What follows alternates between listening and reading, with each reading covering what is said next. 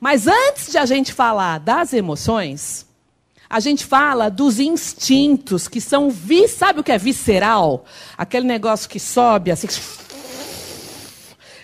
Não dá para controlar. E a gente precisa alimentar esses instintos o tempo todo. Entenderam? Como é que é isso? A gente tem um instinto que é dominante. Ele é o primeirão. A gente tem um do meio, que não é que ele não funciona, ele funciona.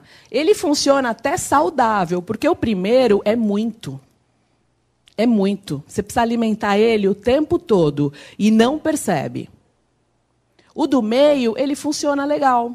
Ele está legal.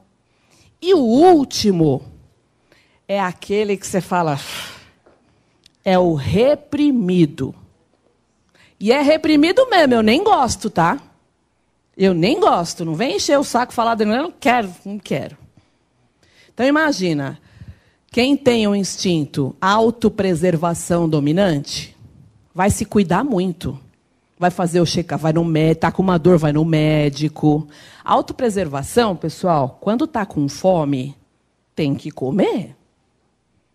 Porque senão dá um mau humor. E quando dá sono?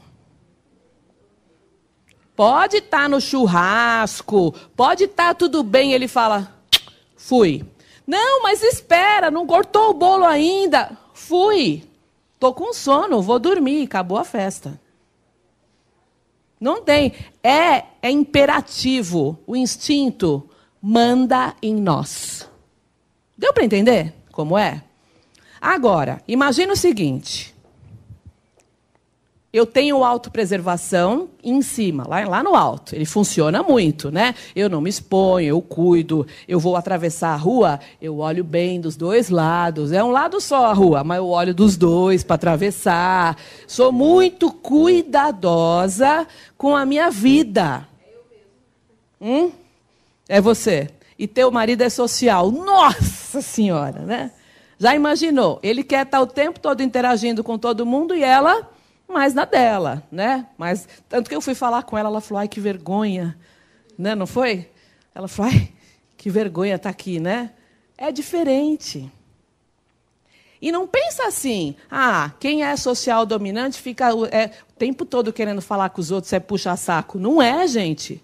Não é. É genuíno, é de verdade isso que a gente tem.